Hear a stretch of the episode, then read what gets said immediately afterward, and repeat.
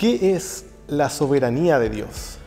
Esta pregunta para cualquier reformado que la escuche eh, sonará una pregunta muy importante y una pregunta muy compleja, porque eh, es un tema central dentro del cristianismo, e-, es uno de los, de los pilares, como podríamos llamarlo, de cómo vemos a Dios. Y por lo tanto se han escrito innumerables obras, se han tratado de hacer ensayos, se ha estudiado muchísimo este tema y por lo tanto es una pregunta que tiene una respuesta muy profunda.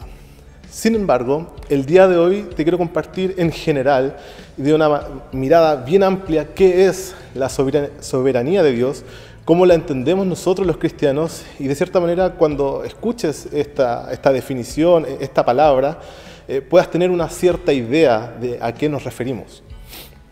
En primer lugar, nosotros como cristianos decimos de que Dios no es un Dios ausente, no es un Dios que, que crea todas las cosas y que se desliga.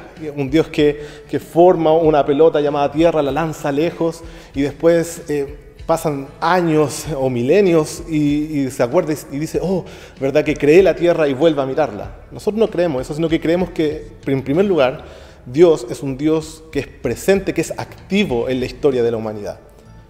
Ejemplo de esto lo podemos ver, por ejemplo, en la salvación cuando eh, Adán y Eva pecan contra Dios y, se rompe esta relación que existía entre Dios y los hombres, el primero en actuar no es la humanidad, sino que es Dios mismo. Es Dios quien se acerca a, a los hombres y empieza a preguntar, Adán, ¿dónde estás?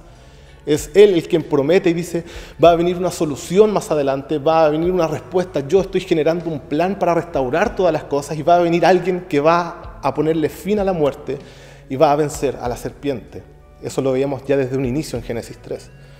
Por lo tanto, cuando nos referimos a la soberanía de Dios, primero tienes que tener claro lo siguiente. Dios es un Dios activo y en segundo lugar, y más importante, Dios es un Dios que tiene todo bajo control. Es un Dios que, no deja las cosas al azar, no es un Dios al cual alguien se le puede hacer frente, sino que creemos en un Dios tan grande, en un Dios tan poderoso y un Dios que participa, en un Dios que actúa que Él tiene el control de todas las cosas, Él, es, el protagonista de todas las cosas.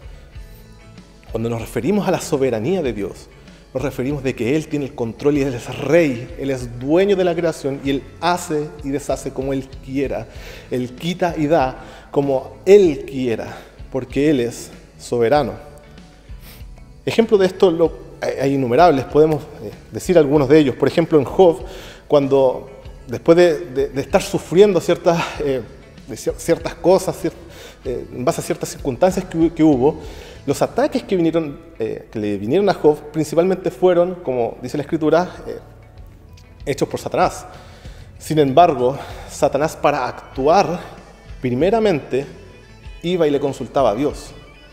Satanás lo primero que hacía era, era decirle a Dios, Dios, este es tu siervo Job y deseo hacerles lo siguiente. Y Dios era el que tomaba el control de esta situación y decía, ok, puedes hacer esto, ok, no puedes hacer esto. Y le ponía límites a Satanás para poder actuar.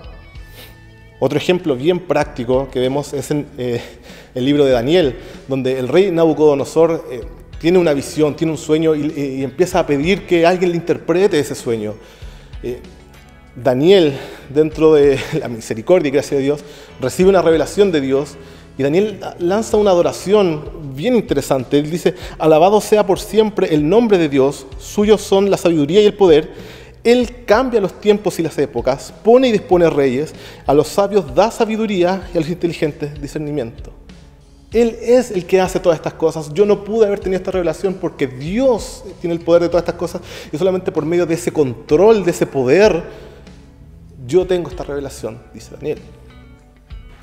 Otro ejemplo bien puntual y bien concreto referente a, cómo Dios tiene el control de todas las cosas, cómo Él es, soberano, lo vemos en el libro de Romanos, precisamente en el capítulo 9, donde dice así, así que Dios tiene misericordia de quien Él quiere tenerla y endurece a quien Él quiere endurecer.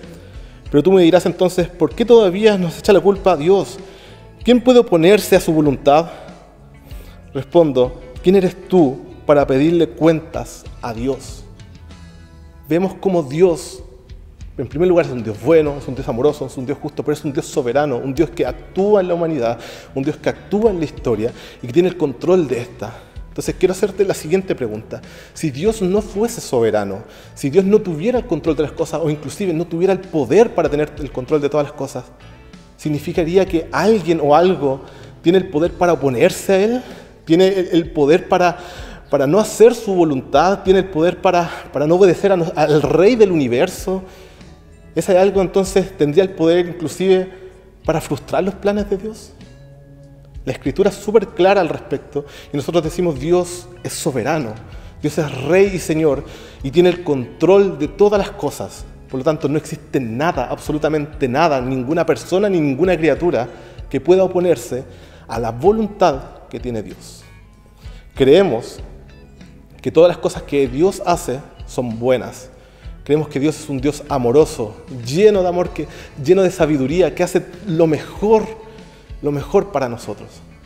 Por lo tanto, confiamos en esta soberanía que Él tiene el control de todas las cosas.